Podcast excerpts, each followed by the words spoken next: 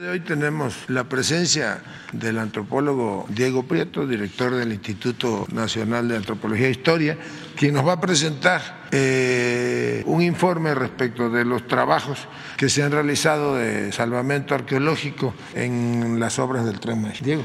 Muy buenos días, secretario, compañeras y compañeros de los medios, contentos de ver a nuestro presidente restablecido, claro, esperando que termine su proceso de recuperación por el contagio y eh, como ocurre después de cada una de las giras quincenales que, hacemos con el presidente de la República, ustedes saben que el fin de semana pasada hicimos la última gira. Eh, el viernes y el sábado, presentamos eh, el informe general del salvamento arqueológico en el proyecto Tren Maya en el entendido de que el salvamento arqueológico no significa solamente recuperar y registrar los hallazgos arqueológicos que vamos encontrando en la ruta del tren y en las obras complementarias, sino que representa un gran proyecto de investigación en el que participan arqueólogos, antropólogos físicos, antropólogos sociales y otros eh, profesionales de las diferentes disciplinas que involucran a Lina para el mejor conocimiento de las civilizaciones, las culturas, las poblaciones que ocuparon el territorio en los diferentes momentos del devenir de estos pueblos, fundamentalmente vinculados a eh, la gran nación maya que emerge desde siglos antes de nuestra era y que todavía está presente en las comunidades y pueblos mayas de México y Centroamérica. En el caso del de eh, salvamento en el proyecto Tren Maya, les puedo compartir que ya de los tramos 1 al 5, es decir, de Palenque a Tulum, Quintana Roo, hemos concluido el 100% de los vistos buenos de obra. Es decir, las obras avanzan. Aquí cada lunes vamos hablando del avance de las obras sin que ya tengamos tarea directa de campo en relación con estas obras. No quiere decir que termina el salvamento. Todavía seguimos trabajando en obras complementarias, en el acopio y limpieza de los materiales arqueológicos, su clasificación y ordenamiento, la sistematización de la inmensa información que vamos recuperando, no solo de los materiales, sino de los registros georreferenciados de cada uno de los vestigios que encontramos en la ruta del tren. Y por supuesto esto tiene que dar lugar finalmente al análisis de toda esta gran información, la elaboración de informes académicos y este año estaremos haciendo un gran simposio internacional de investigación de la civilización maya, de investigación de las culturas mayas, eh, que será nutrido este simposio con eh, la gran importancia que tienen estos hallazgos. Como ustedes observan, el trabajo que tenemos y es muy intenso se concentra entonces ahora en los tramos 6 y 7. No obstante, ustedes observarán que el avance ya es muy grande, 94% de vistos buenos en el tramo 6 que va de Tulum a Chetumal y 97% de vistos buenos en el tramo que va de Chetumal a Escárcega, que es el tramo 7. Esto lo hemos logrado gracias a que en estos dos meses, lo anunciamos aquí en esta conferencia, el presidente muy acertadamente instruyó un dispositivo para apoyar las tareas de rescate y salvamento arqueológico en los tramos 7 y 6 un dispositivo en donde se em, destacaron más de 500 elementos de tropa de la Secretaría de la Defensa Nacional, siempre en coordinación con el grupo de ingenieros militares Felipe Ángeles, que es el encargado de las obras, y también el presidente invitó a diversas dependencias a aportar personal y elementos de logística para favorecer el salvamento, en donde han participado los gobiernos de Quintana Roo y Campeche,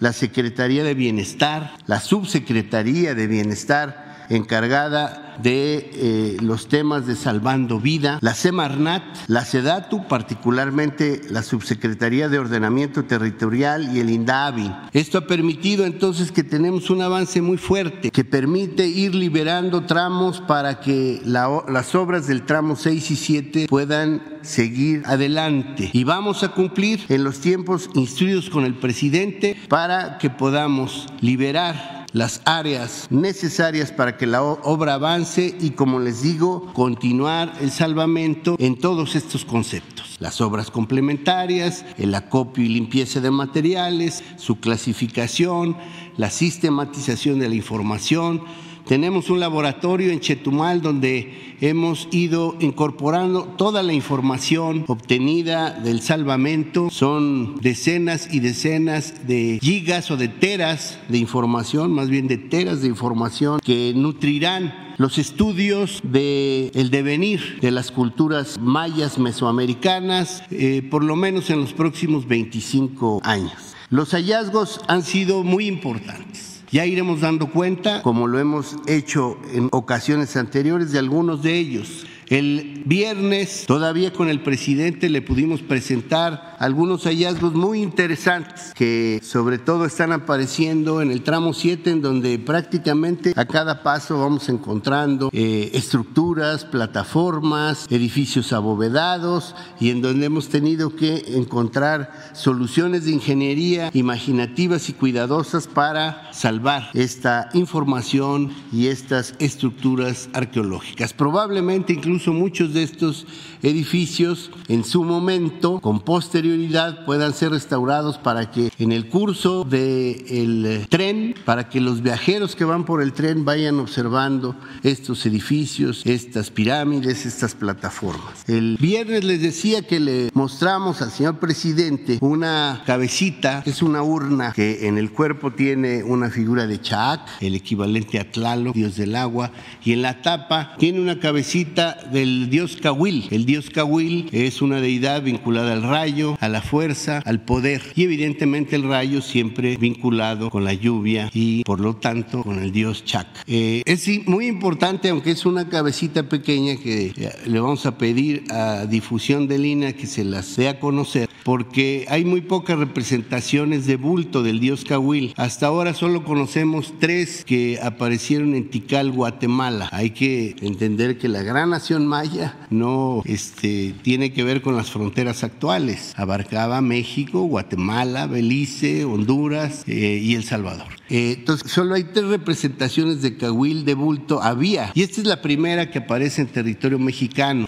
El dios Cahuil sí aparece representado en pinturas, aparece representado en hachas votivas, aparece representado en relieves, aparece, por ejemplo, en el códice Dresden y en el códice Maya de México, antes Grolier, pero no es frecuente que aparezca, digamos, como una figura en tres dimensiones. Eh, el propio sábado, porque ahora las, eh, tareas de, de, arqueología se concentran en promesa, platicamos con el presidente y quiere que buena parte de los arqueólogos que están trabajando en el salvamento después eh, concentren esfuerzos en el programa de mejoramiento de zonas arqueológicas y el sábado el presidente subió eh, imágenes de una zona muy bonita que está entre Cancún e Isla Mujeres que es el MEC, dando un ejemplo de las zonas que vamos a estar atendiendo. Son 26 como aparece en la lámina. Una corresponde a Chiapas, una a Tabasco, cuatro a Campeche, 10 a Yucatán y 10 ahora puedo decir que 11 a Quintana Roo. Entre ellas eh, está el MECO en la, digamos, en el área metropolitana de Cancún. Y otra zona que se va a atender y que, de la que ya se ha hablado aquí en las conferencias y en los medios, eh, es una zona que tiene un enorme potencial para la investigación y para eh, lo que podría significar un área de atracción cultural y turística que es Ichcabal, en el sur de Quintana Roo. El último video que le presentamos al señor presidente el viernes, habla precisamente de esta impresionante zona arqueológica, hasta ahora no abierta al público y que lo haremos el año próximo, que es Ixcabal, municipio de Bacalar, en el estado de Quintana Roo. Video.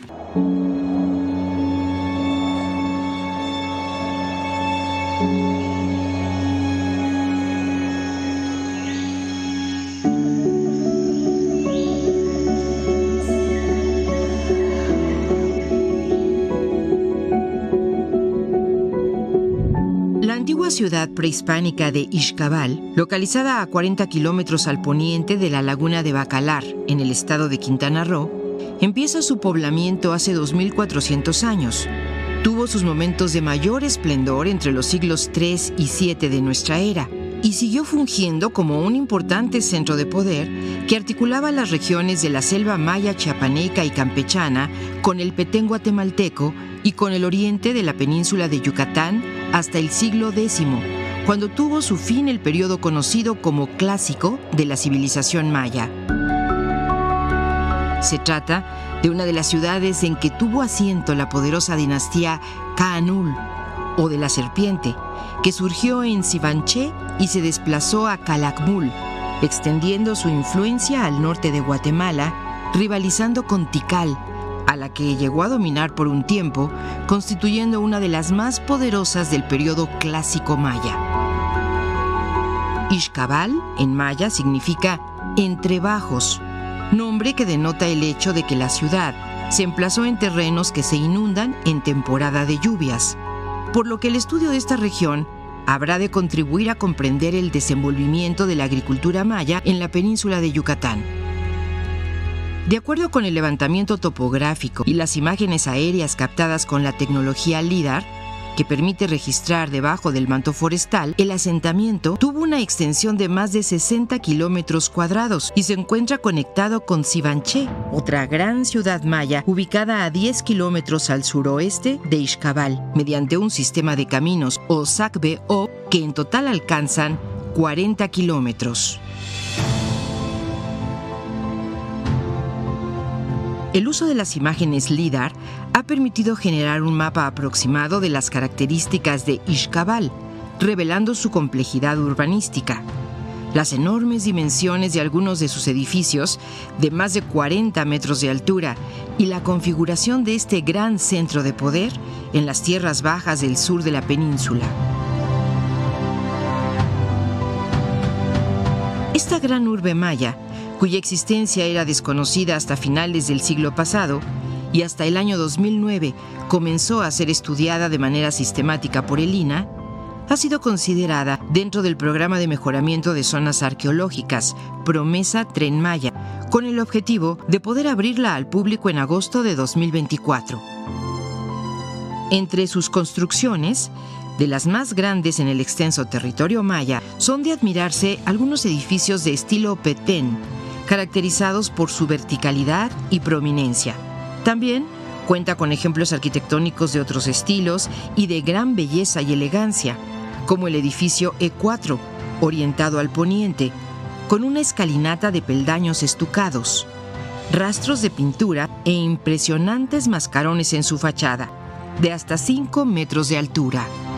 O el edificio E5, con vestigios de pintura mural, glifos y bajorrelieves de figuras asociadas con el inframundo y con el flujo de sangre, donde también se halló una sugerente máscara de barro con la imagen del rostro de un jaguar, decorado con cinabrio, orejeras y cuentas tubulares de piedra verde.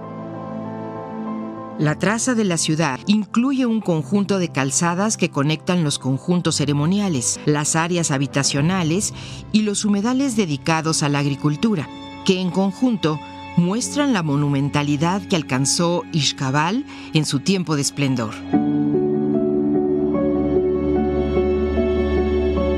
Uno de sus elementos constructivos más sobresalientes es un espacio delimitado al sur por un reservorio artificial de agua de lluvia conocido como Aguada de los Cocodrilos, hecho por los mayas antiguos para contar con agua todo el año, para el riego y el sustento. Se trata de un rectángulo de 80 por 60 metros, de lados rectilíneos y paredes talladas cuidadosamente para evitar su erosión, con una profundidad de 5 metros que representa una gran obra de ingeniería hidráulica, que mucho nos ayudará a comprender los sistemas agrícolas en la región. Gracias al tren Maya, Seba Ambalam y al Promesa, Ixcabal recibirá una importante inversión para continuar con los procesos de investigación y conservación, liberar algunas de sus estructuras principales, habilitar la comunicación con Bacalar y con la estación del tren, y ofrecer este sitio magnífico al disfrute de los viajeros y de las comunidades en el entorno, como una muestra más de la grandeza y sabiduría de la gran nación maya mesoamericana, cuya memoria, legado y fuerza cultural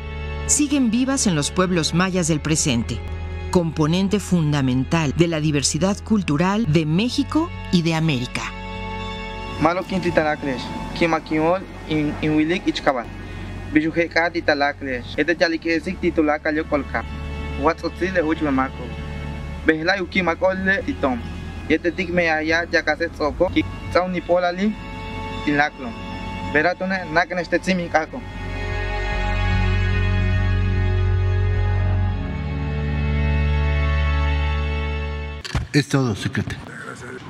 Vamos a empezar con. Buenos días, señor secretario. Eh, pues nos eh, queremos, este, pues ahora sí que felicitar que el presidente está eh, goza de buena salud, qué bueno, pues por el bien de los mexicanos y bueno, pues plantear más que nada dos temas justo que, que, vienen de otras administraciones, de la administración de Peña Nieto. este se trata de la presa de Chicoacén 2 pues ahí eh, ha habido diferentes situaciones con los ejidatarios, hay presos políticos al día de hoy. Eh, eh, me enviaron una solicitud que pedían que le hiciera llegar al señor presidente, lo hacemos a través de usted. Eh, pues siguen recibiendo represalias los ejidatarios de esa zona.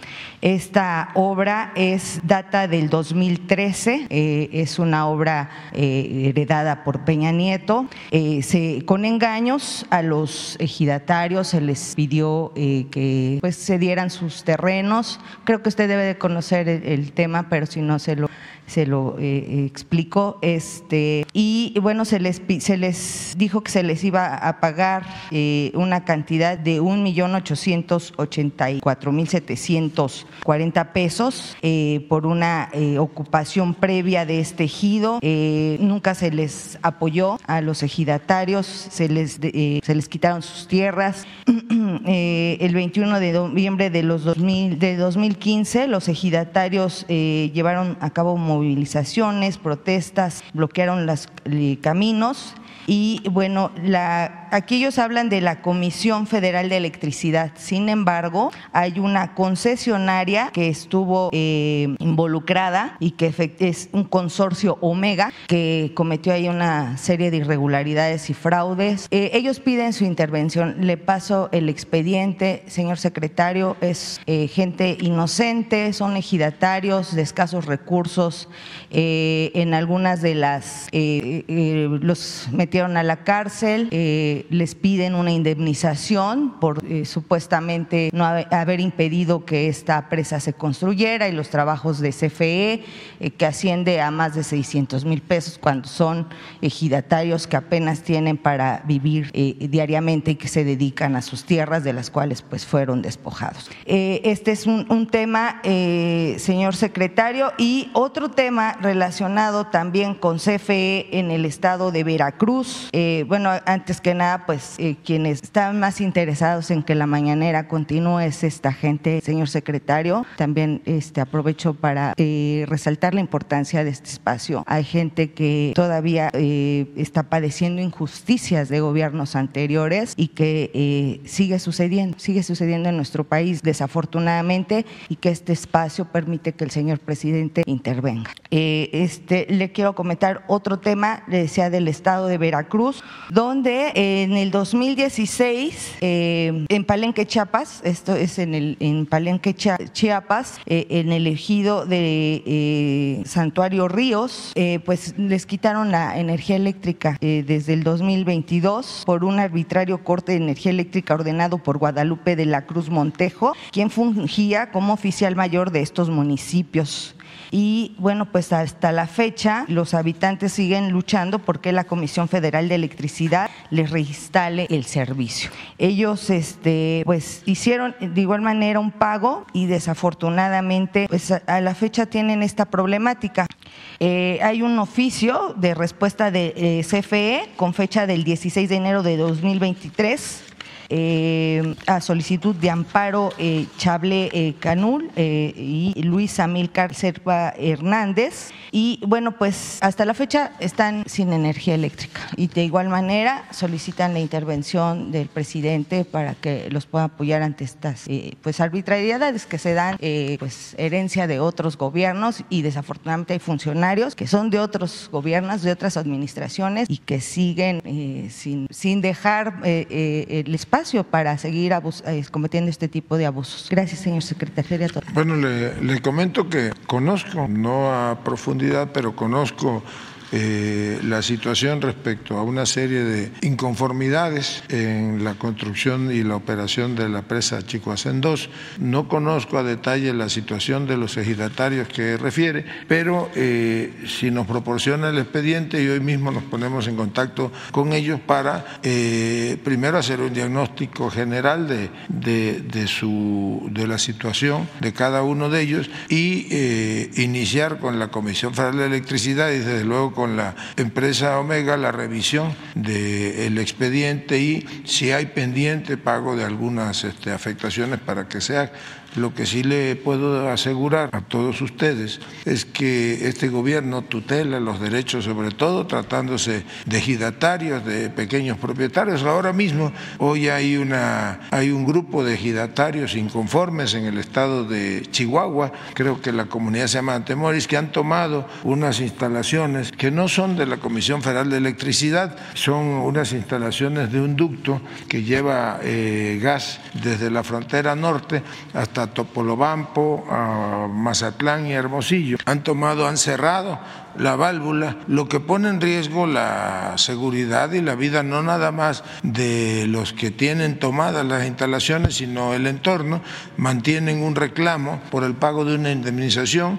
Hay ya una resolución de tribunales agrarios que obliga a revisar los contratos de ocupación superficial o de derecho de paso celebrados entre una empresa eh, que es la, digamos, la concesionaria, la propietaria del ducto, y, este, y la comunidad. Nosotros, hoy mismo estará eh, en Chihuahua el director general de gobierno, la Secretaría de Gobernación, el jefe de la oficina, para iniciar eh, la revisión de su planteamiento y yo les diría de una vez dos cosas, que pudiese, para que se salga del entorno de Chihuahua, venir una comisión de los representantes de las comunidades eh, que enfrenta el reclamo, los representantes de la empresa, estará también representación de la Comisión Federal de Electricidad, coordinados por la Secretaría de Gobernación, una mesa que se abrirá ahí y este, vamos a tratar de que haya un arreglo lo más pronto posible y se complemente la indemnización tal y como la instruyó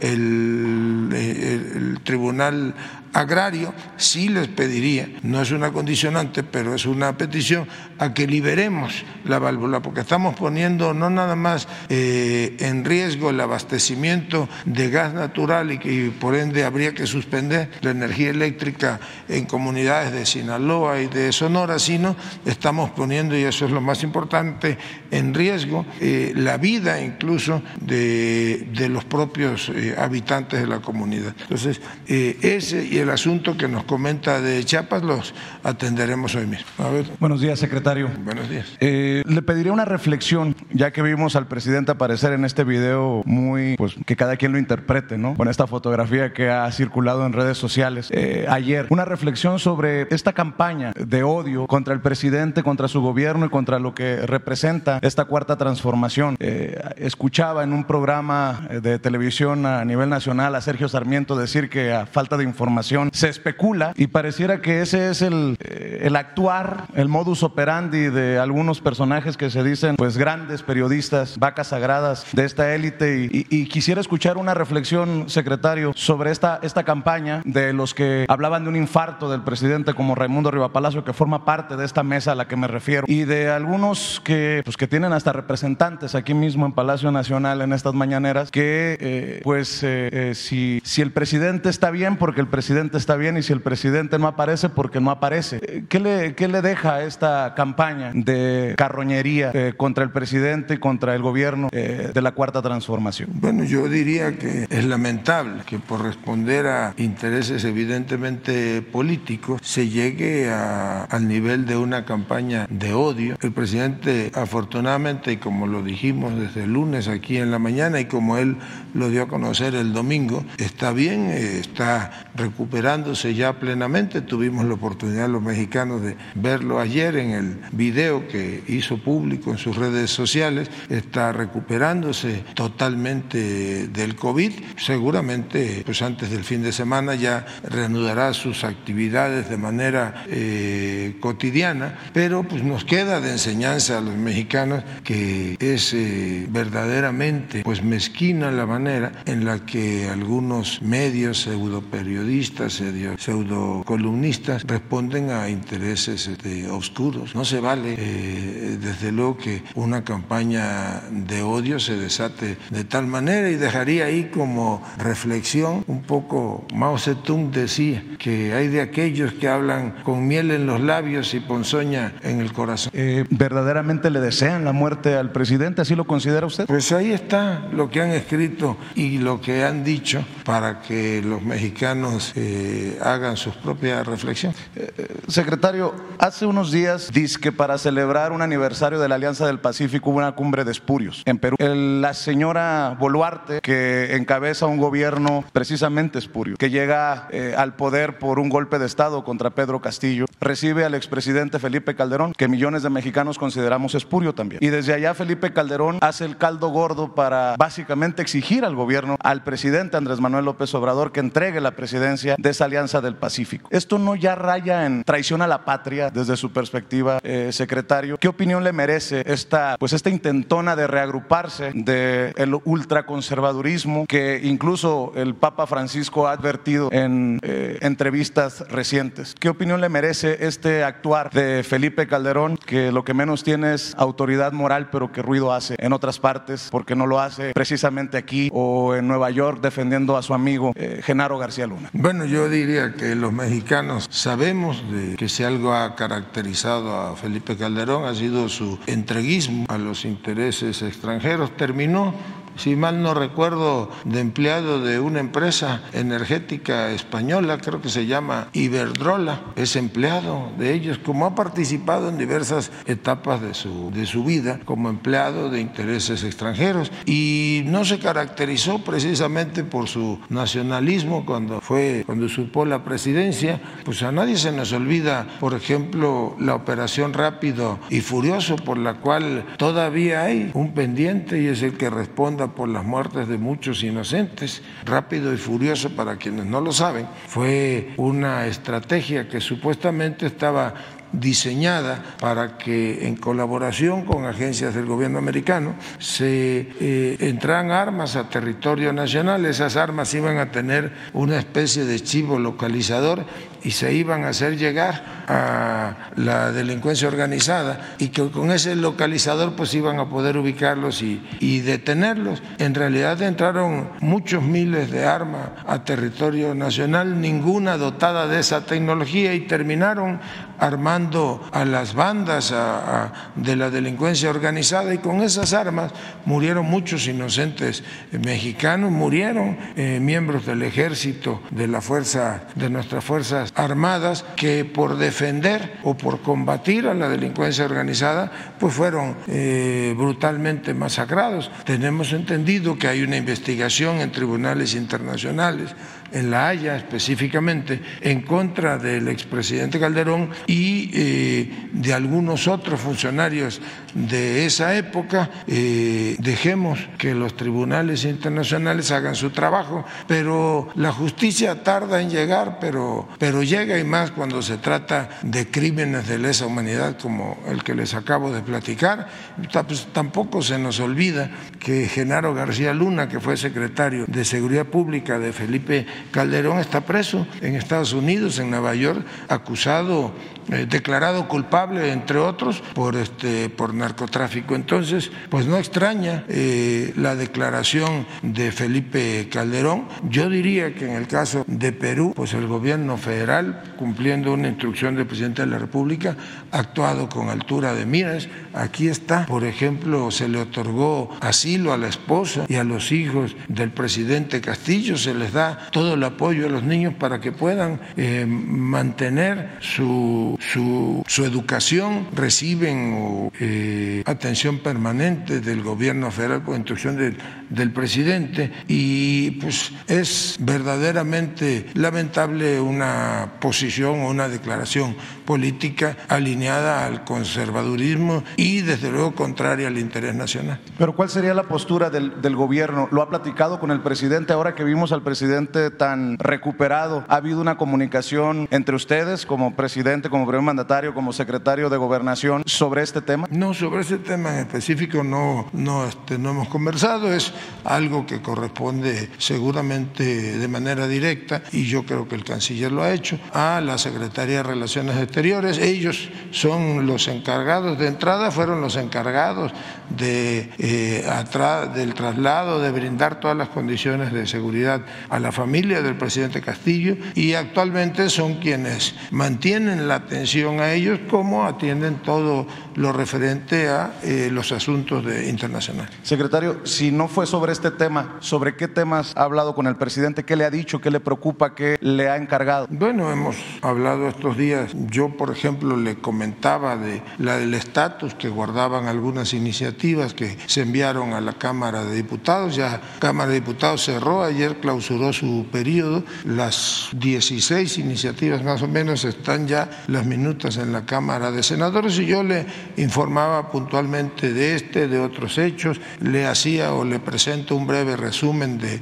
eh, de lo que se presenta en la mesa de, de seguridad todas las mañanas y hablamos de otros temas, le informé ayer de la reunión que habíamos tenido con los gobernadores, que había sido convocada con anterioridad, y el avance de los temas que allí se trataron. Uno era la evaluación de la Estrategia Nacional de Seguridad y lo otro la evaluación del avance de los programas de bienestar. Eh, si me permite, para cerrar, eh, secretario, y le ofrezco una disculpa por la falta de cortesía, Vicente Serrano, conductor de Sin Censura, en Sin Censura TV. Eh, no es momento, porque el presidente ya está bien y puede regresar mañana o, el, o muy pronto y esta podría ser tal vez la, la última mañanera que, de la, en la que usted esté al frente, pero entiendo que está como secretario de gobernación, pero nos queda claro que usted es también una de las corcholatas mencionadas y no sé si me permita pedirle una reflexión antes de que la sangre llegue al río, como dicen en los pueblos. ¿Qué piensa de, él? ¿Es Claudia, es Adán, es Marcelo, es Noroña, es eh, Monreal? Espero que no, pero bueno, esa es su opinión personal. Eh, ¿Qué piensa de estas campañas de golpeteo? Y no, no es momento desde aquí tal vez para un llamado a la cordura. Yo he advertido desde hace meses que la gran batalla no será contra las Lili Telles y los Santiago Krill en la oposición moralmente derrotada, sino de cómo salgan ustedes de, esta, de este proceso interno rumbo a la definición de la candidata o el candidato y lo peligroso que puede ser el golpeteo tan duro a la hora de una operación cicatriz. Yo sé que resulta complicado este tema, pero si no se lo, se lo pregunta uno aquí, ¿dónde, cuándo? ¿Qué piensa de esto? Bueno, evidentemente yo tengo una opinión al respecto. Este no es el foro ni voy yo a aprovechar este espacio que no le corresponde al secretario de Gobernación. Yo estoy cumpliendo aquí una instrucción del señor presidente, que es la de cubrir el espacio, atender esta conferencia de prensa en tanto él termina de recuperarse y habrá tiempo para platicar de los temas que usted este, comenta, pero pues el día de hoy yo estoy aquí centrándome en atender los, a ustedes y a lo que ustedes este, preguntan, cuestionan, lo que planteen aquí en esta conferencia, que evidentemente son eh, temas relativos al ejercicio cotidiano del gobierno y esa es la instrucción que el presidente de la República me, me ha dado y yo voy a cumplir estrictamente con eso. ¿No ha habido ni siquiera un llamado de atención del presidente para que se le bajen dos, tres rayitas al golpeteo? Permítame, permítame que yo no opine sobre esos temas. Bueno, buenos días, eh, secretario. Eh, Hans Salazar de Noticiero en Redes. Eh, preguntarle sobre que Andorra está en, eh, preguntando, investigando sobre particularmente vuelos hechos por parte del expresidente Peña Nieto con aviones del abogado Collado, que está preso precisamente por lavado de dinero y, delincuencia organizada. Preguntarle si qué información se tiene desde el propio gobierno federal al respecto, si, si se ha pedido información al gobierno de México o si usted sabe si, se ha solicitado a la Fiscalía General y eh, si no, qué postura tiene el gobierno federal con estas investigaciones que se están llevando a cabo eh, con respecto al expresidente Peña Nieto. Bueno, yo le diría que al menos en la Secretaría de Gobernación no tenemos conocimiento de alguna investigación del gobierno de Andorra en contra del expresidente eh, Peña Nieto. Lo que sí le puedo decir es que derivado de un proceso eh, en contra del señor Juan Collado. Hay una cantidad de dinero de su propiedad que está, y eso es público, eh, son varios millones de euros que están, eh, digamos, en proceso de congelamiento. Así lo solicitó la institución financiera de Andorra. Están congelados en ese país y desde luego que hay una investigación en ese país en contra del señor este, Juan Collado. Acá en México pues, se encuentra detenido por otros delitos el señor este, Collado y eh, no tenemos, porque además las fiscalías están obligadas a la secrecía, pero pues en, en el marco de una investigación general pues seguramente se preguntan sobre el tema que usted menciona y sobre otros. Nosotros somos eh, respetuosos tanto de de la autonomía de la Fiscalía General de la República como de las investigaciones que en otros países puedan hacerse. Eh, ¿Considera que eventualmente si se, si se pidiera información al gobierno federal desde su cargo de secretario de Gobernación se estaría brindando tal? Bueno, eh, cuando hay investigaciones de carácter internacional o cuando un gobierno o cuando la institución judicial de un gobierno extranjero eh, solicita alguna información, algún complemento de una investigación, se hace eh, de varias maneras. En algunos casos, cuando se trata de delitos financieros, hay convenios de colaboración entre la unidad de inteligencia financiera y creo que se llama Endemon, una agencia internacional que se ocupa de esos temas, por la cual los gobiernos están obligados a proporcionar bajo diversos parámetros información este, financiera. Cuando es una investigación internacional de otro tipo, pues es la Fiscalía General de la República la que está, ha convenido con eh, otras eh, dependencias de carácter internacional, con la Interpol mismo, y esos son los canales de intercambio de información. No es directamente el gobierno federal, digamos que hay una investigación de una una intervención o una participación del gobierno federal cuando, por ejemplo, llega a través de los conductos diplomáticos una solicitud de extradición, pero eso este, no tiene que ver nada nada que ver con una investigación complementaria. Eh, en segundo punto, eh, secretario, eh, con respecto a la aprobación, en este caso en la Cámara de Diputados y que ya mencionado está en el proceso legislativo, ahora en la de senadores, hay críticas, hay cuestionamientos respecto a que fue en fast track estas reformas que obviamente, bueno, pues si, si no le gustan a la oposición o si no estuvieron de acuerdo, van a juzgar que los procedimientos fueron en ese sentido de manera así está, por ejemplo, ahora encabezado en uno de los medios eh, ubicados y etiquetados con la derecha, que fueron al vapor. ¿Qué respondería respecto a este, a este eh, juicio que se hace respecto a estas aprobaciones o este proceso de aprobaciones de varias reformas? Incluso apenas se decía que eh, en tweets, en redes sociales, parte de la oposición, que incluso ya se estaba desapareciendo al CONACIT, que, que así como se quería desaparecer al INAI, que es uno de los discursos, claramente de la derecha, eh, ahora se, está se estaba desapareciendo ya en este proceso legislativo al CONACIT. Y ahorita una última intervención, si me permite, secretario. Bueno, yo lo primero que sugeriría a los personeros de Claudia X González es que lean las iniciativas o lean qué fue lo que los legisladores aprobaron en las recientes, este, en las pasadas sesiones. Desde nuestro punto de vista no se violentó eh, el proceso legislativo. ¿Por qué? Porque porque las iniciativas, por ejemplo, que el Ejecutivo envía, llevan toda una, una ruta de tramitología que pasa por el dictamen en las comisiones para que puedan ser votadas en el Pleno. Y cuando se trata de iniciativas que presentan los diputados, hay algo que le llaman dispensa de trámite, hay fallos incluso de la Suprema Corte que validan que tratándose de iniciativas de legisladores pueda haber dispensa de trámites y puedan pasar este, directamente al Pleno. Algunas, entiendo, de las que se aprobó, se aprobaron básicamente en la penúltima sesión de Cámara de Diputados, fueron presentadas de manera directa por legisladores, otros, como fue el caso de la iniciativa de modificación a la ley de ciencia y tecnología, la del CONACIT, esa se discutió y se votó en las comisiones para que después pasara al Pleno y ahí la mayoría de los legisladores la aprobaron. No vemos nosotros ninguna irregularidad en el trámite legislativo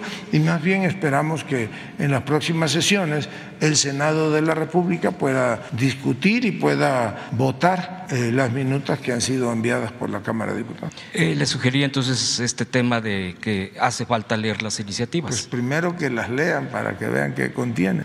Eh, por último, secretario, ya finalizando, hay una problemática sobre comunidades en, en Huatulco, la bahía de Huatulco, Oaxaca. De hecho, ya se han presentado algunos planteamientos, sí, por escrito, planteamientos al, al presidente, pero pues sigue esta dinámica, han estado en reuniones.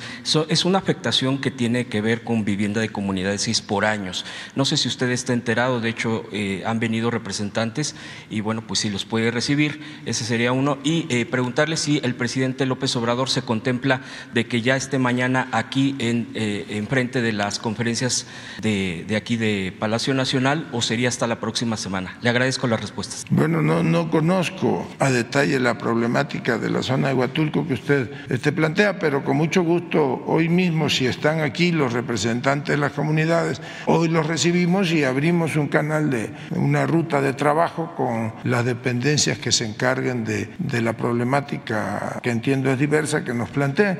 Respecto a si estará mañana o hasta el lunes el señor presidente, bueno, pues está terminando su recuperación, eh, eh, seguramente le practicarán algún este, análisis y dependiendo del resultado de ello, pues será, eh, de eso depende el día en que se incorpore normalmente tanto a la conferencia de prensa como al resto de las actividades de manera presencial. Hola, señor secretario Juan Felipe Parado de Comunicante MX Tijuana. Señor, rápidamente un tema muy importante. En su calidad de secretario de Gobernación, ¿qué mensaje le da usted a la población cuando vemos que hay mentes mezquinas, como dice mi compañero Vicente, quienes han atacado al presidente de la República eh, aseverando que tiene problemas de salud delicados.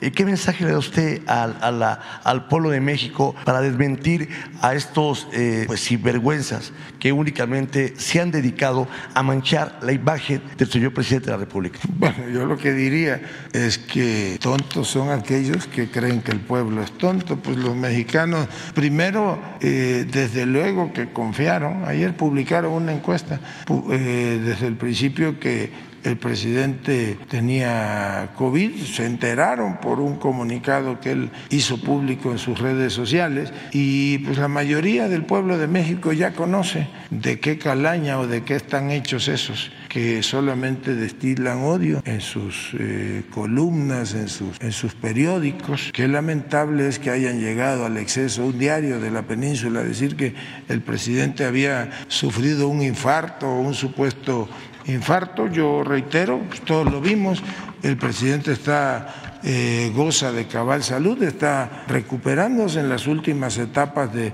la recuperación de un contagio de COVID y pues que tenemos presidente para rato afortunadamente. Muy bien, señor, rápidamente, rapidito. Señor, en el tema de bienestar, eh, allá en el estado de Baja California, precisamente en Tijuana, hemos visto que el tema de las tarjetas, eh, los, ya sabe, los conservadores o dueños de estos bancos, lo que es Banamex, lo que es Bancomer, pues a la gente que tiene ahí su dinero que le da y de buena fe el gobierno federal y que el doctor Alejandro Ruiz Oribe, delegado único allá en Baja California, ha tenido a bien eh, manejar esta situación muy directa, pero eh, ¿cuándo se podrá ya eh, finiquitar este tema, señor, para que ya se den las tarjetas de bienestar y evitar que estos bancos jineteen o le pellizquen ahí un poquito al dinero que pues entra por medio de bienestar? Es decir, evitar ya que estas tarjetas y que todo se vaya directamente a este buen banco de bienestar. Bueno, ayer tuvimos una reunión en la que participaron un grupo de gobernadores, estuvieron los delegados de programas federales, entre ellos Alejandro, la secretaria de Bienestar, Ariadna Montiel, presentó un informe del avance que lleva ya la reposición o sustitución de tarjetas de algunas instituciones bancarias por este, el Banco de Bienestar. Hizo incluso un planteamiento específico de que había un determinado número de derechohabientes que no habían acudido a recoger su tarjeta y se va a implementar una estrategia para que se vaya a sus domicilios a eh, notificarles, a entregarles eh, la tarjeta de, que sustituya la de Banco de Bienestar, que sustituya a la tarjeta de la institución bancaria. Es un proceso, como le digo, este, que ya está en trámite, es eh, cuestión de días para que en el caso de, de Baja California, pues ya se regularice o ya se tenga al 100% la sustitución o entrega de, tarjetas. Mi última intervención, señor, porque sé que tenemos todo el derecho a, la voz. Señor, el tema de Rosarito, si usted me lo permite, como usted bien sabe, y agradeciendo la visita del señor presidente de la República, Andrés Manuel López Obrador, a playas de Rosarito en el tema del agua. Eh, como usted bien sabe, el 50% de la gente allá pues carece de agua. Eh, en los gobiernos pasados pues se echaron la mentirota de las desaladoras que iba a ser lo mejor y pues únicamente sabemos que había eh, ideas mezquinas. Con la llegada del señor presidente de la República, cuando visitó eh, Playas de Rosarito, escuchó a la alcaldesa Araceli Verón Figaredo y habló sobre el tema, la posibilidad, señor, de voltear a ver los pozos. Hay muchos pozos que tienen agua de mar allá en Rosarito y se abre la posibilidad de las potalizadoras, que es más sencillo el agua de pozo, sacarle la sal más económico. ¿Cree usted que se pueda voltear a ver ese tema, señor, para poder lograr que allá en Playas de Rosarito, pues la gente logre tener un poquito más de agua y quitarle ya ese sueño que dejaron gobiernos anteriores del tema de las desaladoras, que era lo, lo óptimo. Sin embargo, estamos conscientes que al final del día era un negocio por debajo de la mesa, que tenían gobiernos que ya se fueron y que no queremos que regresen. Bueno, yo de ese tema lo que puedo informarle es que el señor presidente ha instruido al director general de la CONAGUA al, general, ingeniero Germán Martínez para que en una estrategia de corto plazo pueda eh, darles el servicio de agua para consumo humano a los habitantes de esa importante región del municipio de, Tijuana. Este, a mediano y a largo plazo, desde luego que tiene que diseñarse toda una estrategia que puede ser este, en parte o puede estar constituida en parte por la construcción de plantas desalinizadoras, como se hace pues en toda en todo el mundo prácticamente, como se está haciendo ahora ya en Baja California Sur, en la zona de Los Cabos, o como ha planteado el gobernador Durazo que está trabajando ya en proyectos de plantas desalinizadoras. Eso será a mediano o a largo plazo, pero en esta administración, pues la Comisión Nacional del Agua, en coordinación con el gobierno de Baja California y el organismo operador de agua, pues trabajará en la recuperación de los pozos para que eh, se garantice el agua de consumo humano a todos los habitantes de Baja California. Pues a ver. Buenos días, secretario. Soy Tania Damián del portal de noticias Ángulo 7 de Puebla. Preguntarle primero eh, sobre si hubiese un poquito más de detalles sobre la reunión que hubo de seguridad ayer con los gobernadores. Fue vino aquí el gobernador Sergio Salomón Céspedes allá, pues el tema, uno de los temas relevantes es el huachicol que se ha venido disminuyendo, pero que eh, si se habló algo del tema, cómo se, estará reforzando la seguridad en coordinación con el Estado. Eh, bueno, y ahorita tendría Bueno, en el caso de la presencia de, o la participación del gobernador del Estado de Puebla, Sergio Salomón, el día de ayer. Pues primero le comento que el gobernador participó ayer de manera extraordinaria en la reunión del Gabinete de Seguridad. Ahí nos presentó un diagnóstico, hizo una, una solicitud para trabajar específicamente en un tema de, relativo a la seguridad en el Estado de Puebla de manera eh, coordinada, de manera extraordinaria. Eh, se acordó ahí que vamos a enfocarnos en lo que él nos había este, planteado y que se va a trabajar de manera conjunta. Después estuvo aquí en la conferencia de prensa y posteriormente participó en la reunión. Fue una reunión en términos de generalidades. Se atendió primero eh, el diagnóstico que guarda la Estrategia Nacional de Seguridad Estatal y regional y desde luego nacionalmente, pero no hubo especificidades eh, estado por estado, fue una evaluación de carácter este, general, sí, respecto de, todos los temas eh, que, de los cuales se ocupa o de los cuales se atiende con esa estrategia nacional sin que habláramos de un, de un problema en específico en el Estado. Ese ya había sido planteado por el señor este, gobernador en la mañana y eh, en segundo término o la segunda parte de esa reunión consistió en una evaluación, pues ya platiqué aquí el asunto de la sustitución de las tarjetas bienestar, por ejemplo, consistió pues en una evaluación del avance de, de los programas sociales en todo el país. Y si se podría resumir entonces cuál fue como el principal mensaje de la reunión de seguridad, la coordinación o cómo van a seguir buscando buscando disminuir pues este tema eh, pues que eh, todavía está pues latente en algunas partes. Bueno, pues es una evaluación de la estrategia nacional de seguridad, pues es entendible que quienes formamos parte del gabinete de seguridad pues eh, estamos obligados a guardar la secrecía respecto de, de, este, de la evaluación incluso de la propia estrategia, solamente les diría que se está recuperando la seguridad que hay una baja en la incidencia delictiva a nivel este, nacional y que avanza bien la Estrategia Nacional de Seguridad, que hay una disminución, como aquí se ha presentado, se ha hecho público, por ejemplo, en delitos de alto impacto como el secuestro, que trae una reducción más allá, un poco más del 60%, el homicidio doloso, que es quizá el momento, este, en este momento, el delito de más alto impacto, también trae una reducción ya este, considerable. Entonces avanza bien la Estrategia Nacional de Seguridad. Gracias, secretario. Otro tema eh, que quería, quiero plantearle, allá las oficinas del Registro Agrario Nacional, eh, bueno, solo están en Puebla Capital y se saturan demasiado. Eh, no sé si habría posibilidad, digamos, para apoyar a los mismos ejidatarios que tienen que esperar unos uno o dos días formados, porque hacen todo tipo de trámites, desde la regularización de su ejido, eh, temas de compraventa, todo lo que tiene que ver con el registro agrario nacional, pues que hubiese una posibilidad de, poner alguna oficina dentro del Estado. Puebla es un Estado grande, con 217 municipios. Eh, y también ayer surgió un tema de, pues, inconformidad de algunos sindicalizados. Eh, comentaron que es un tema a nivel nacional, pero que el tema del registro agrario nacional pudieran este, apoyar a los ejidatarios a lo mejor para que no se tengan que trasladar a la capital. Bueno, lo de menos que se trasladen, sino que tengan que esperar uno, dos o tres días ahí o varias horas formados desde, desde temprano. Y bueno, el otro tema, ¿cuál es su previsión? Ya decía que hay 16 minutos en el Senado. ¿Cuál es la previsión? ¿Cree que eh, se, se, aprueben cuántas? Está lo de la ley minera, está lo de 3 de 3. ¿Se necesitaría una reunión extraordinaria para tratar de avanzar? Hay las condiciones porque ahí la oposición ha sido compleja en el Senado. ¿Cómo ve ese tema? ¿La oposición qué, perdón? Ha sido pues un poco complejo pues lograr los acuerdos. Por ejemplo, lo, de las, lo del INAI?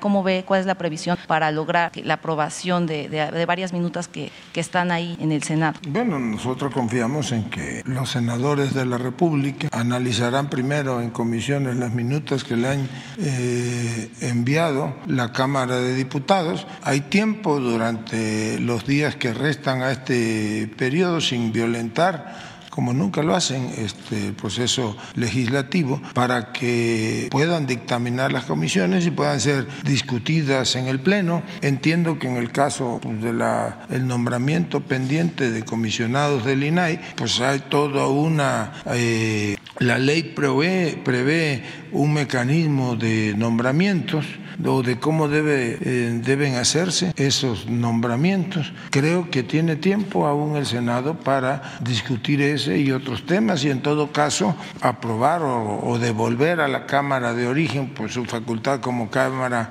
revisora las minutas que hoy este, tienen allí. Sí, como no, con mucho gusto platicaremos con el secretario de la SEDATU, que es el, encargado del sector, y desde luego con el gobernador del estado. Y si la situación que usted este, nos indica es este, exacta, eh, vamos a tratar de implementar un mecanismo para hacer más ágil la atención eh, en las oficinas del Registro Agrario Nacional. Buenos días, Liliana Piña de tiempo.com.mx y puentelibre.mx.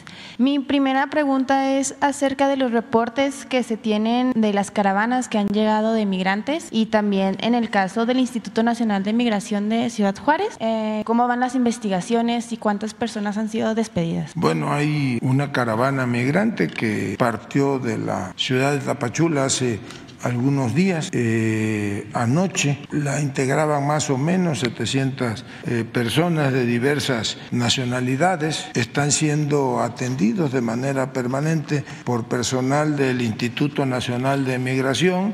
Eh, se les brinda auxilio desde el punto de vista del sector este, salud y está atendiendo el Instituto Nacional de Migración las solicitudes que ellos han venido este, presentando, se les garantiza su libre tránsito por el país, incluso eh, digamos que elementos de seguridad custodian para evitar algún este, contratiempo el avance de la, de la caravana. No ha llegado, como dice usted, a algún punto en específico. Entiendo, han manifestado su intención de trasladarse a la Ciudad de México. En otras ocasiones dicen que su destino es algún, alguna ciudad en el norte, pero se les está atendiendo de manera permanente. Ayer mismo a una integrante, creo, de nacionalidad guatemalteco se le dio eh, atención, se le proporcionó atención médica y se le otorgó o inició ya su trámite para la obtención de una visa humanitaria. Su segunda pregunta era cuál, perdón? El de en el caso del Instituto Nacional de Migración, ¿cómo van las investigaciones y si se tiene el reporte de las personas que han sido despedidas? Bueno, entiendo que entendemos y conocemos que la Fiscalía General de la República ha iniciado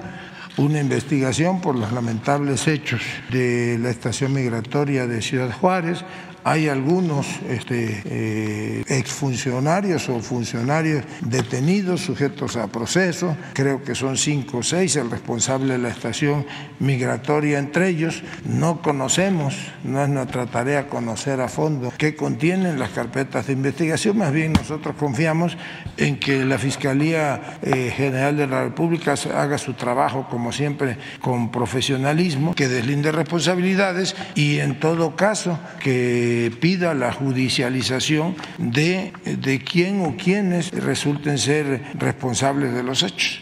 Sí le, le, digo que nuestra posición es que no haya impunidad para nadie. Por otra parte, lo que sí corresponde al gobierno federal, pues es la atención tanto a las familias de los que lamentablemente fallecieron como a este, quienes están en el país que resultaron este, con lesiones, que han sido atendidos en los hospitales de sector salud, tanto estatal del gobierno que opera el gobierno propiedad y que opera el gobierno del estado de Chihuahua, básicamente los hospitales en Ciudad Juárez, y de la atención que se les proporciona por parte del gobierno federal en el Instituto Mexicano del Seguro Social, en el ISTE o en hospitales aquí en la Ciudad de México al cual, a las cuales fueron trasladados. Creo que al día de hoy solamente hay un hospitalizado en, este, en el estado de Chihuahua, en el hospital estatal que tiene su sucede allí en Ciudad Juárez y seis, eh, creo, permanecen hospitalizados y recibiendo atención médica aquí por parte del Instituto Mexicano de Seguro Social. Y en otro tema, acerca de la venta del avión presidencial, si nos podrían dar un poquito más de los detalles y también eh, cuál fue la pérdida económica, si se sufrió y si ahorita se encuentra el avión en tierras mexicanas o ya las abandonaron. Bueno, pérdida económica no hay ninguno. Como todo bien, pues es sujeto de apreciación y para poder enajenar un bien, pues se tiene que solicitar un avalúo. En todo caso, se practicaron los avalúos.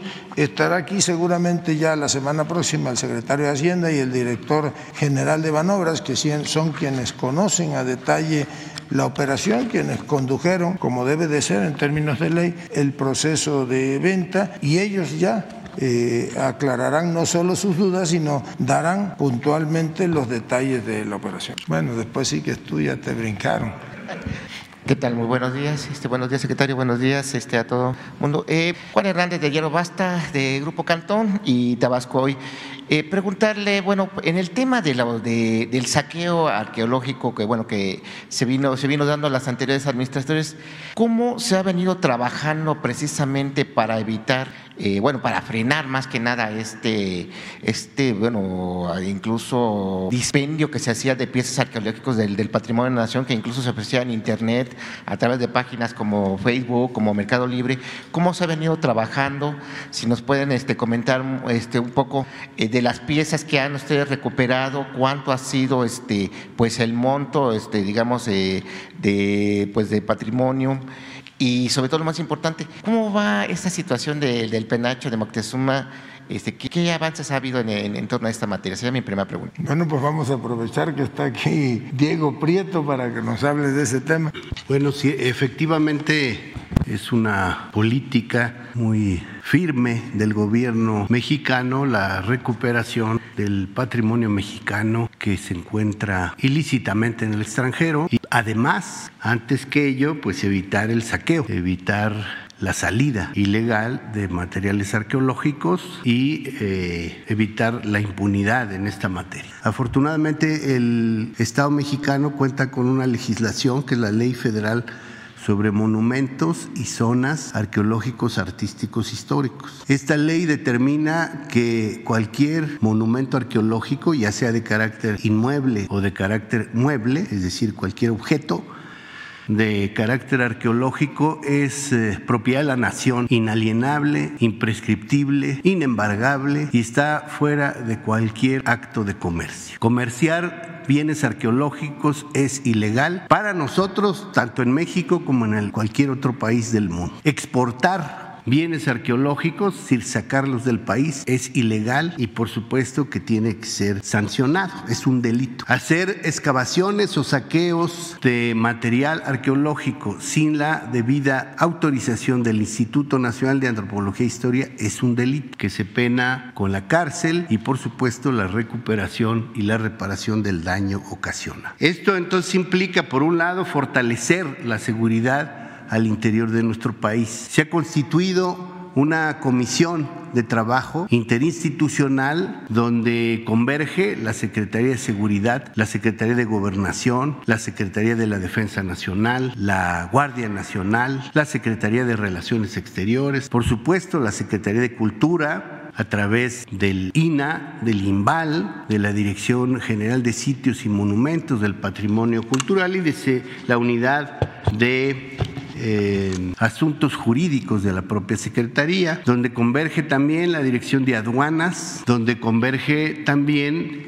eh, las instancias encargadas de la seguridad en el caso también de la Fiscalía. En ese sentido, hemos tenido éxito en el combate al saqueo arqueológico. Hemos podido establecer operativos también para que, con apoyo de la Guardia Nacional, en algunos sitios donde hay circunstancias de inseguridad, de saqueo, de tráfico, que detectamos, por ejemplo, a través de las redes o del Internet, la Guardia Nacional ha hecho presencia. Ahora tenemos dispositivos en 11 sitios arqueológicos, en 11 regiones arqueológicas, donde nos ayudan a ejercer funciones de vigilancia, funciones de persuasión y también en alguna medida de investigación ministerial. Hemos eh, presentado las denuncias cuando tenemos conocimiento de saqueos o de tráfico ilícito. Entonces, lo primero que tenemos que hacer es evitar que los materiales arqueológicos, los objetos arqueológicos salgan del país. Tenemos también que reforzar entonces la colaboración internacional para combatir el tráfico ilícito de bienes culturales. Para eso tenemos vínculos muy fuertes con la Interpol,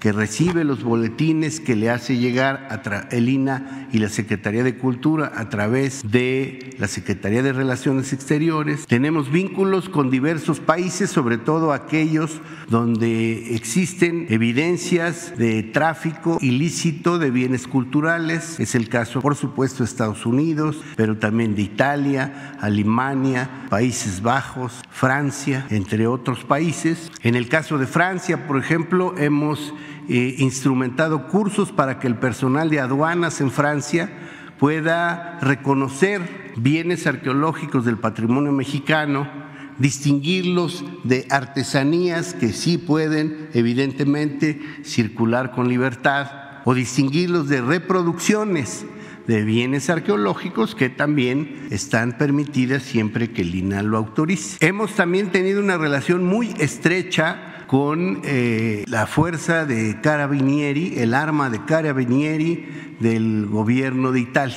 De hecho, en el año 2019 recuperamos eh, más de 590 exvotos que fueron sacados ilícitamente entre los años 50 y 60 del siglo pasado y que estaban en posesión de algún coleccionista que no pudo sino eh, hacerse cargo de, la, de que sus bienes fueran incautados por el arma de Carabinieri y se hizo una exposición muy destacada donde participó también el programa Memoria Histórica y Cultural de México, aquí a la vuelta en Moneda 13, en el Museo Nacional de las Culturas del Mundo con esta recuperación. Hemos tenido recuperaciones muy destacadas, por ejemplo, más de 2.300 objetos arqueológicos que regresaron de Cataluña, por ejemplo, una serie de más de 2.000 pequeñas hachuelas de cobre que se usaban como medio de cambio en el periodo posclásico en área mexica y que fueron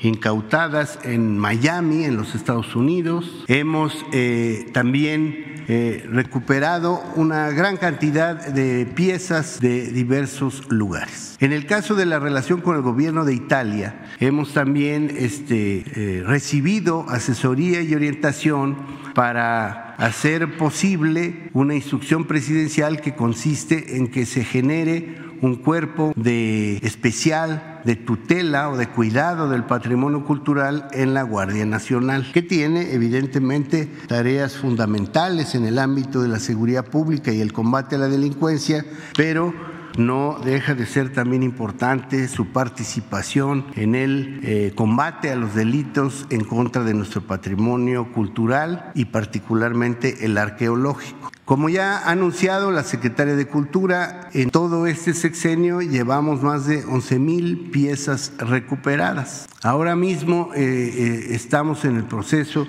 de recuperación de una muy importante pieza de la cual ya se ha dado cuenta que eh, fue extraída a mediados del siglo XX de la zona arqueológica de Chacalcingo. Es una figura grande de piedra que fue sustraída, que fue arrancada del sitio porque estaba, digamos, formando parte de un abrigo de una formación rocosa es una figura muy impresionante que pronto regresará a nuestro país, que representa eh, el monstruo de la tierra, una figura olmeca probablemente del siglo V, poco más antes de nuestra era. Este, pero, eh, este monstruo, eh, ¿en qué país está? en los Estados Unidos.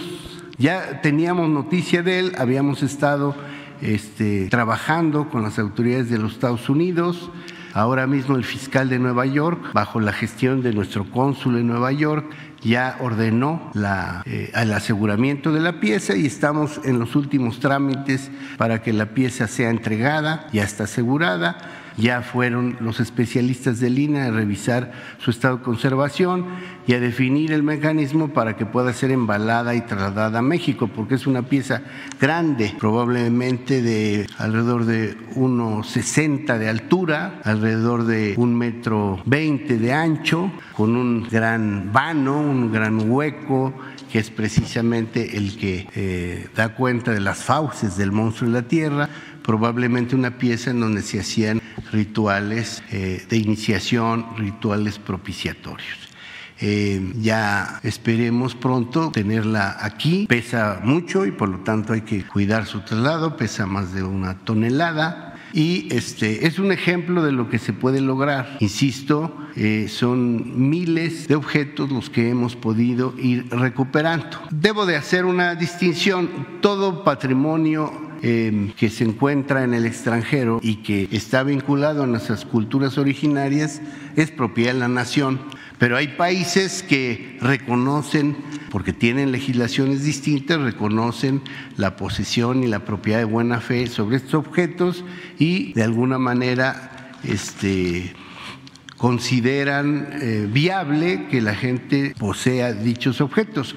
Obviamente las leyes mexicanas solo se cumplen en México. Fuera de nuestro país se aplican leyes de otros estados, pero también tratados internacionales. La UNESCO ha suscrito y ha emitido un tratado internacional para evitar el tráfico ilícito de bienes culturales. Y nosotros nos acogemos a estos tratados para ir logrando la recuperación de bienes que se encuentran en condición ilícita. Más énfasis ponemos en aquellos que, pueden asociarse claramente a un saqueo, como este, el caso de esta pieza olmeca. Ah, aquí está, miren, el, el, monstruo de la tierra es una figura olmeca. Estamos hablando de más de 2.500 años de historia en Chacalcingo, Morelos. Y bueno, pues este, sí consideramos que es una gran recuperación la que estamos a punto de concluir. Eh, por otro lado, atendiendo a su pregunta, tenemos el caso del patrimonio mexicano que se encuentra en museos, museos de carácter público. No vamos a dejar de reclamar su regreso. Vamos, por supuesto, porque además la ley nos obliga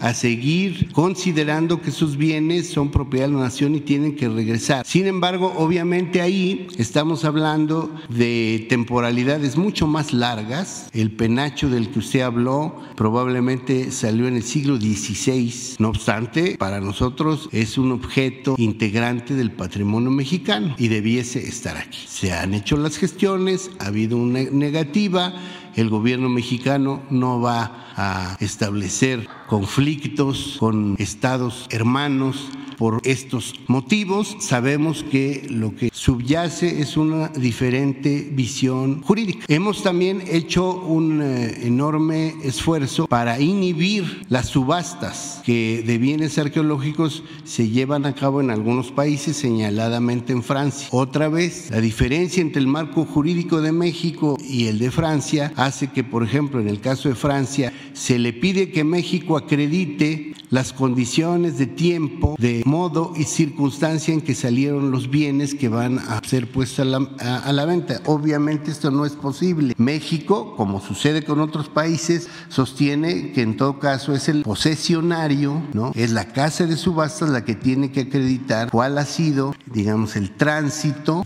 de la pieza y cómo es que llegó a manos del presunto poseedor o de quien la pone a la venta. Hasta ahora este tema de la carga de la prueba no se ha modificado en el caso de Francia y el país reclamante México tiene todavía que eh, acreditar y no lo podemos hacer siempre eh, las circunstancias o la manera como salieron estas piezas fuera del país. Sin embargo, se han logrado este, evitar algunas subastas, se ha logrado una conciencia muy fuerte de eh, recuperación del patrimonio que corresponde a otras naciones. En el caso de Francia, recientemente alguna familiar de un coleccionista hizo entrega voluntaria, ha habido entregas voluntarias en eh, Países Bajos. Eh, se han recuperado bienes de la cultura yaqui que estaban en un eh, museo en Suecia, en Estocolmo, no, no en Estocolmo, en Suecia, Gotemburgo, este, que correspondía a un ajuar de la danza de pascolas y venado, la danza yaqui, y pues se ha recuperado este material que estaba en un museo, es decir, también se ha logrado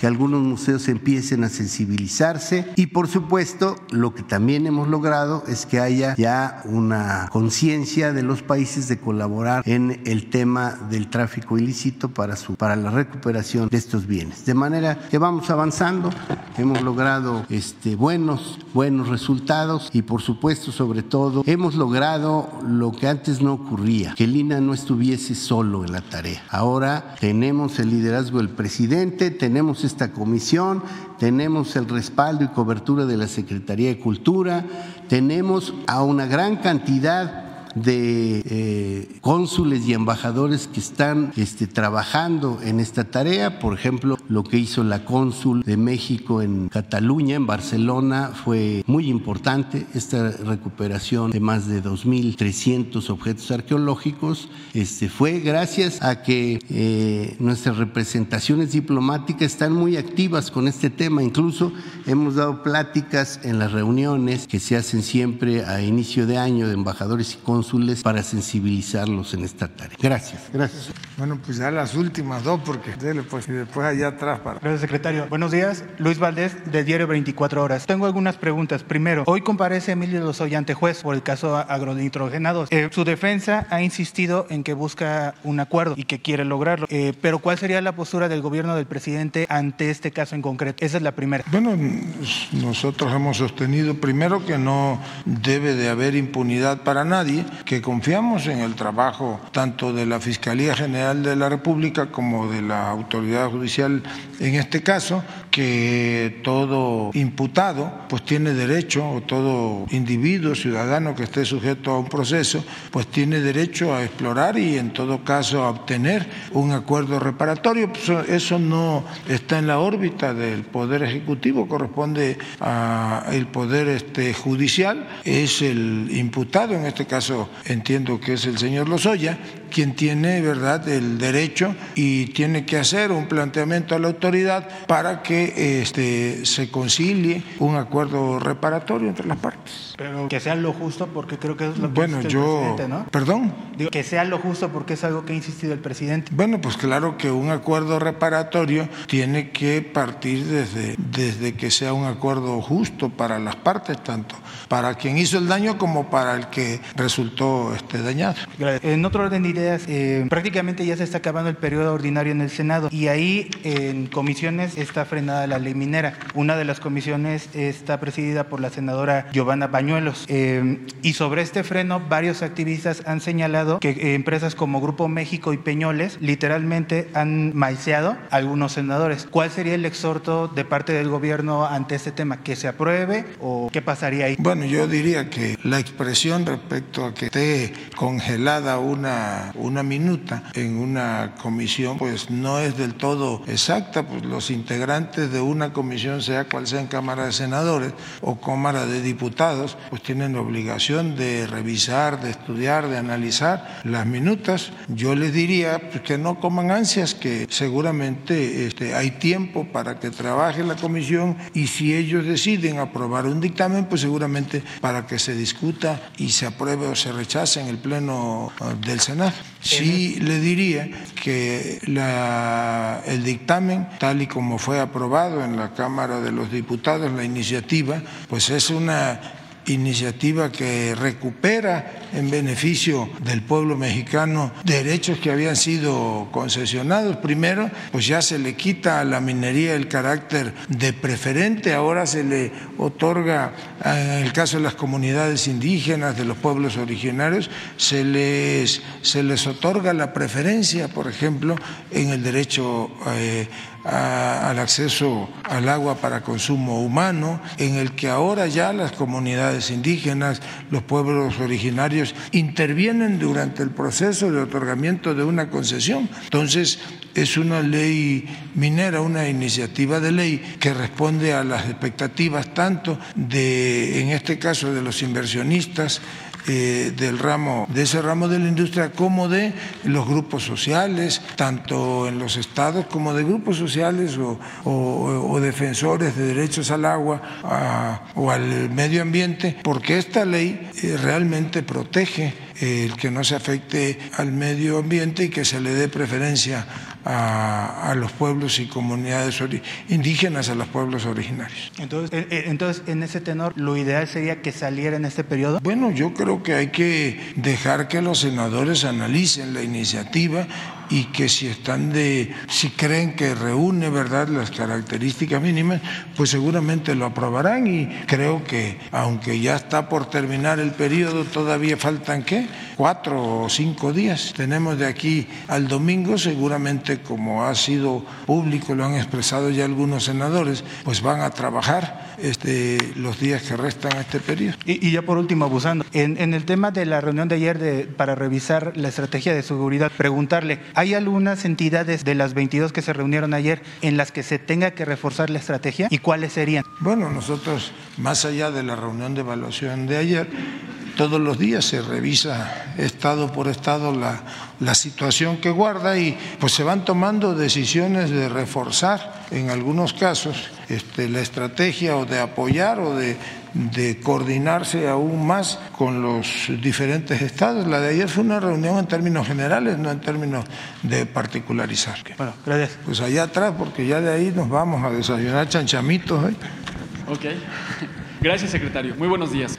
Miguel Arzate, del Sistema Público de Radiodifusión del Estado Mexicano, Canal 14. Preguntarle, secretario, se filtraron imágenes de la estación migratoria de Ciudad Juárez, Chihuahua, esta estación migratoria donde lamentablemente ocurrió el incendio que provocó la muerte de 40 migrantes. Eh, primero, eh, entender que estas imágenes se filtraron y llama la atención que en una de ellas se observa a un guardia de migración que observa sentado cómo colocan las colchonetas frente a las rejas. Primero entender que pues tal vez una persona, no, bueno, la, la autoridad tendrá que determinarlo tiene la capacidad para atender a más de 40 personas, resguardar a más de 40 personas, si está capacitada, si tiene los elementos, si el lugar se presta para que el guardia, un solo guardia pueda atender a tantas personas. Pero, ¿qué opinar de la actitud de este guardia? ¿Y cómo saber que esta situación no se está presentando en otras estaciones migratorias? Apenas ayer nos comentaba que Gobernación eh, tiene la encomienda de, atender los temas eh, de, migración. ¿Cómo saber que esta situación no se está presentando ya en otras estaciones migratorias? ¿Se han reforzado eh, las acciones? En las estaciones migratorias tras estos hechos lamentables en Ciudad Juárez? Esa sería la primera pregunta, secretario, por favor. Bueno, primero le aclaro que yo lo que ayer dije y sostengo ahora es que la implementación desde el punto de vista operativo de la política pública migratoria corresponde al Instituto Nacional este, de Migración y le diría, conozco la imagen que fue difundida, es un video de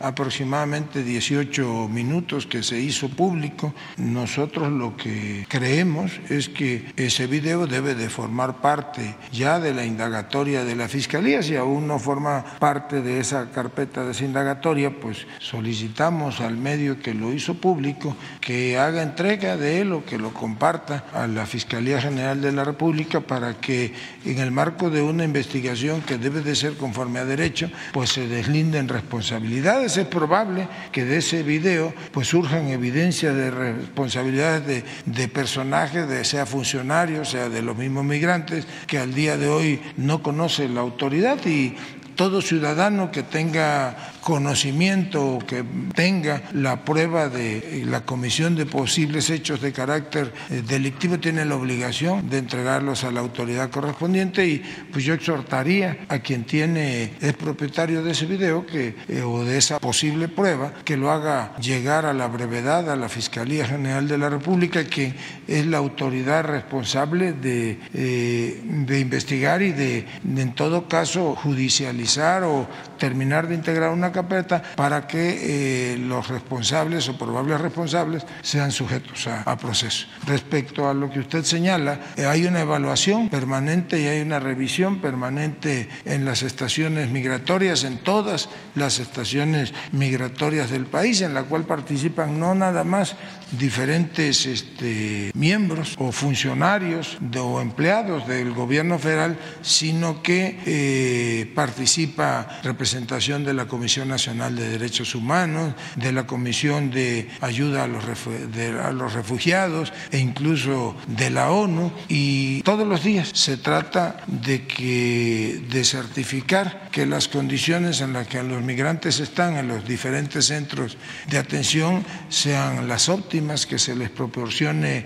alimentación adecuada, que haya atención este, de salud y que haya mejores espacios para la convivencia, para hacer, eh, pues digamos, hasta más grata su estancia en territorio mexicano o en las estaciones de migración. Sí se reforzaron las medidas, hubo un cambio tras la tragedia ocurrida. Siempre ha habido una atención permanente del Instituto Nacional de Migración.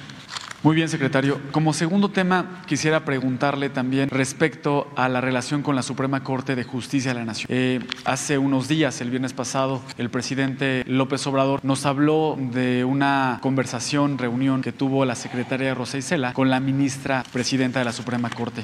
También nos eh, habló acerca de que algunos ministros tuvieron comunicación con usted para ver eh, esta decisión sobre la Guardia Nacional. Desde que la ministra Norma Piña asumió la presidencia de la Suprema Corte, el presidente ha manifestado de que eh, al parecer hubo una ola de deliberaciones a favor de delincuentes. Eh, en el tiempo que lleva la ministra Piña, se han tomado decisiones como la de la Guardia Nacional y también eh, decisiones sobre el llamado Plan B de la reforma electoral. Secretario, ¿cómo evalúa la gestión de la ministra Norma Piña? Si cree que esta gestión es muestra de que las cosas están cambiando y ahora hay una autonomía, una división de poderes. ¿Cómo evalúa evalúa que ahora los ministros, pues bueno, lo hayan buscado a usted, eh, pues para tratar de, realizar un enjuague, como se llama, al mero estilo de los gobiernos pasados, donde hubo actos de corrupción. Si podría darnos una evaluación de la gestión de la ministra Piña, por favor. Bueno, yo ya hablé ya los últimos tres días, si mal no recuerdo, he estado hablando de ese mismo tema. Eh, comentamos cuál fue nuestra participación, la de la participación de la secretaria de, de Seguridad Ciudadana. Yo creo que ya no vale la pena hablar sobre un tema tan eh, trillado, sí reitero que la relación del Ejecutivo es la instrucción del presidente con los, eh, en el caso específico de la Suprema Corte de Justicia de la Nación, pues se dará en, los marcos, en el marco de la división de poderes en un trato institucional. Bueno, pues muchas gracias. Mande. De de Cos, ¿tienen avance de cómo, de lo que sucedió en, esta, este hecho? Se habla de dos colombianos que perdieron la vida de dos mexicanos y entre los heridos menores de edad.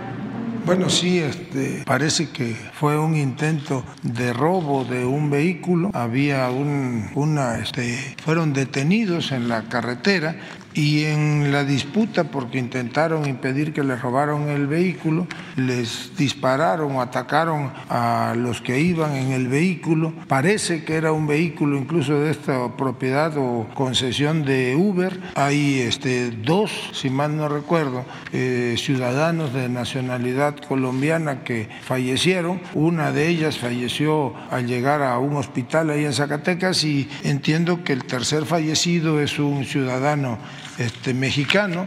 Ya están las autoridades eh, realizando la investigación. Hay algunos este, indicios sin que podamos nosotros este, o debamos de, pues, profundizar en cómo va el estado de la, cuál es el estatus de la investigación, si hay este, atención por parte de algunas instancias de la Secretaría de Seguridad y Protección Ciudadana y entiendo que Fiscalía del Estado con Fiscalía General de la República están trabajando de manera conjunta en la investigación. Y pues muchas gracias a todos, nos vemos mañana ya.